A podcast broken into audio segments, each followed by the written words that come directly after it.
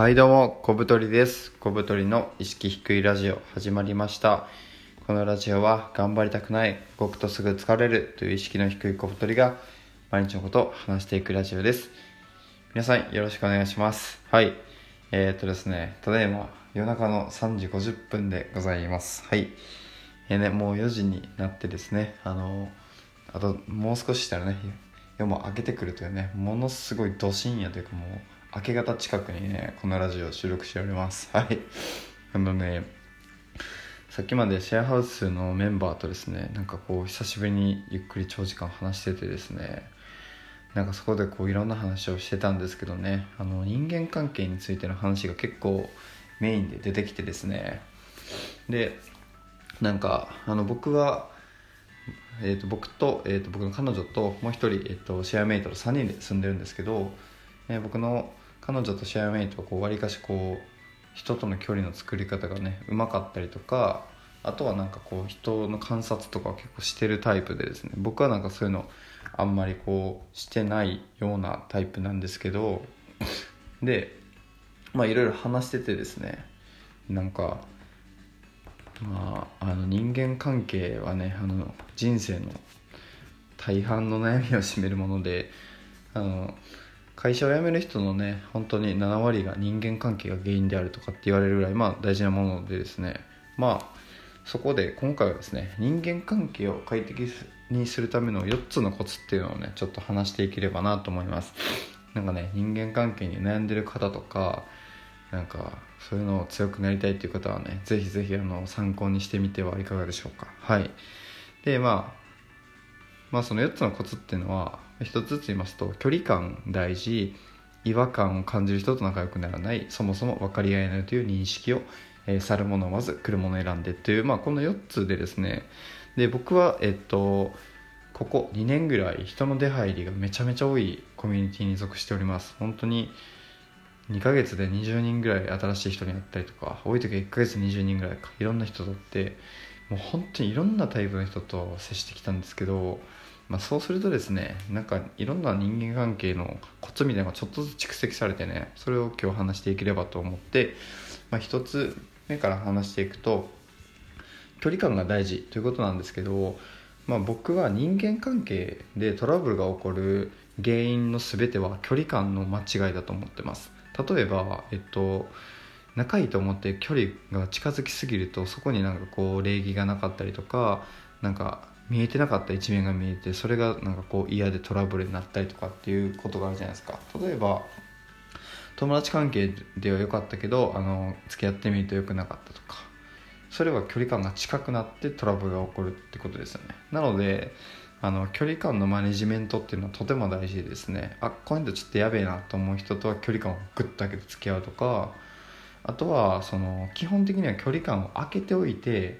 でそこからじりじり詰めていくっていうのは僕はあのこのスタイルであの人間関係構築してるんですけどそうすればですねあの余計なトラブルが起きずにかつ仲いい人はあのゆっくり時間をかけて仲良くなれるっていう法則があります。なのでねこの距離感のマネジメントっていうのはねとても大事ですね。で2つ目が違和感感じる人と仲良くならないっていうことなんですけどこれどういうことかと言いますとなんかその初対面で話してる時とかなんかこうふとした瞬間にですねあれこの人ちょっと大丈夫みたいなことを感じた時にはその違和感っていうのは結構あの大事なのでその感じたままですねうまく距離を取るっていうことが大事ですね。で仲いい人ってもう速攻仲良くなるじゃないですか。の反対にあこの人やばいなとか相性悪い人っていうのはなんか違和感を感じるポイントっていうのが多いと思うのでそこをあの感じた瞬間にあの距離を取るっていうのが大事ですね。でまあ特にね違和感を感じたら見逃しちゃダメでなぜ違和感を感じるのかっていうのを自分の中で立ち止まって言語化してみるのっていうのが大事ですね。例えばなんかこうなんだろうなあの言ってることでやってることが違うとか例えばなんか初対面で距離が近いとかなんかなんとなく信用できないとか、まあ、そういうのでもいいんでなん言語化してみて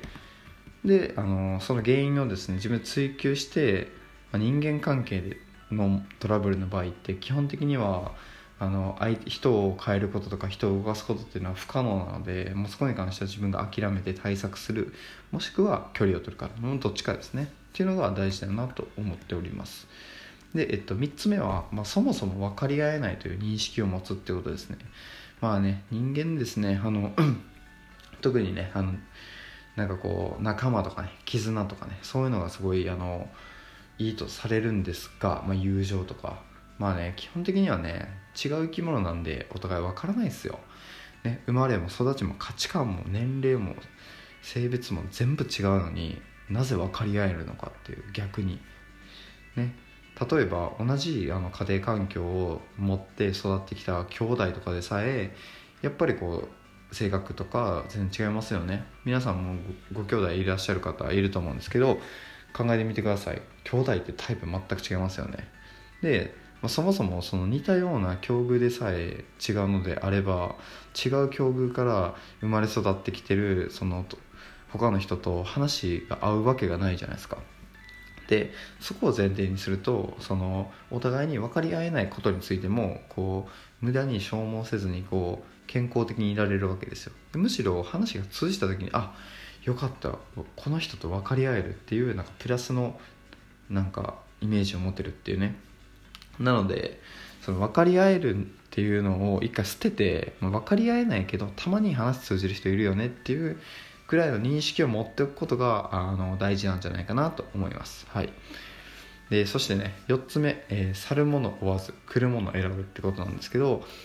あの去るものっていうのは自分の元から離れていく人とか、まあ、出ていく人。で来るものは自分の元にやってくる人ですね。で去るものは追わず出ていく人に関してはもう後をかけたりしちゃダメだよってことと来る人は、えっと、選別しましょうと。これねあの去る者は来る者拒まずっていう言葉があるんですけど僕はねそれをねアレンジしまして来る者も選んだ方がいいなと思ってます。なぜかと言いますとなんかそのやっぱ人間って相性が全てだなと思うのでその来る 来る人もねいろいろいるわけですよ。でよね、良かれと思って近づいてきた人がね意外とは馬が合わないとかねお互いに仲良くなくて消耗してしまうっていうこともあるのであの来るものをねちゃんと選別して来るものに違和感を感じたら距離を空ける。で、まあ、そもそも分かり合えないという認識を持って来る人と接する。で、まあ、距離感を持つっていうのはねすごい大事なんじゃないかなと思います。であと去るものを追わずっていうのはねこれは本当にあの自分の元から離れていく人をね追っかけても本当に意味がないと思います。つなぎ止める必要もないですしね。なんか人間っていうのはそのタイミングがあって一緒にいるだけでそのタイミングがずれたりとかなんかその価値観が変わったり職業が変わったりいろんなこうね変化が起きた時にやっぱりこう付き合う人も変わっていくんですよね。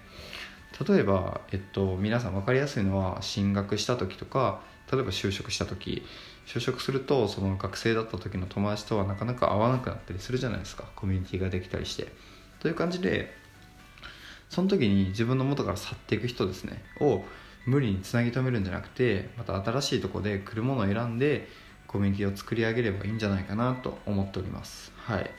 ですね。去るものを追ってしまう人とか自分の元から離れた人に対してすごい冷たくしてしまう人まあたまにいるんですけどねそういう人。はあの本当にもっとねドライに生きていった方がいいんじゃないかなと思いますね。うんこんな感じかな。人間関係を快適にするための4つのコツ。なんかね僕良くないと思うのがねあのみんな分かり合えるとか友達が多い方がいいとか絆大事だよ仲間大事だよっていう、まあ、もちろん大事だと思うんですけどチームワークとか仲間とかってそこにねあの重きを置きすぎてなんかちょっと神話化してしまうとなんかうまくいかなかった時の事故り方が半端じゃないんですよね。なんかね例えば両親との関係性で悩んでる人っていっぱいいらっしゃると思うんですけど家族は仲良くあるべきだみたいな価値観あるじゃないですか。いやそんなことないんですよ。言っても他人なんでその家族でもうまくいかないこともあるよね。行けばラッキーぐらいの感覚を持っておいた方がそのトラブルがあった時とかの心構えが変わりますよね。絶対仲良くするべきだと思って仲良くしてる人たちと、まあ、うまくいかないこともあるよねって言ってやってる人たちだったら後者の方が問題があった時に対処できるしそのメンタル的にも楽ですよね。っていうのでね距離感が大事だったりとか、まあ、違和感感じる人とそう仲良くならないとかっていうことが結構その一般的な仲間友達絆チームかって言われるものに対して必要なんじゃないかなと僕は思っております。ね、人間関係に関してね悩んでる人多いと思うんですけどそれに対しての答えがなさすぎるんですよね世の中に。なのでねこれ聞いてる方はぜひぜひあの試してみてください。距離感の管理とかめっちゃ大事ですね。あのね僕は結構グイグイ来る人が苦手なんですよね。距離感ちゃんと測ってほしいタイプなんで。なのでグイグイ来る人に関してはえっと大体仲良くならないですね。はいなんかねあの悪者みたいな笑い方したんですけど。はい。ということで、まあ、今回は、えー、人間関係を快適にするための4つのコツということで、えー、距離感を大事にする違和感感じる人と仲良くならないそもそも分かり合えないという認識を持つ去る者を追わず来る者を選ぶという4つを紹介しました、えー、では次の放送でお会いしましょう。さよなら。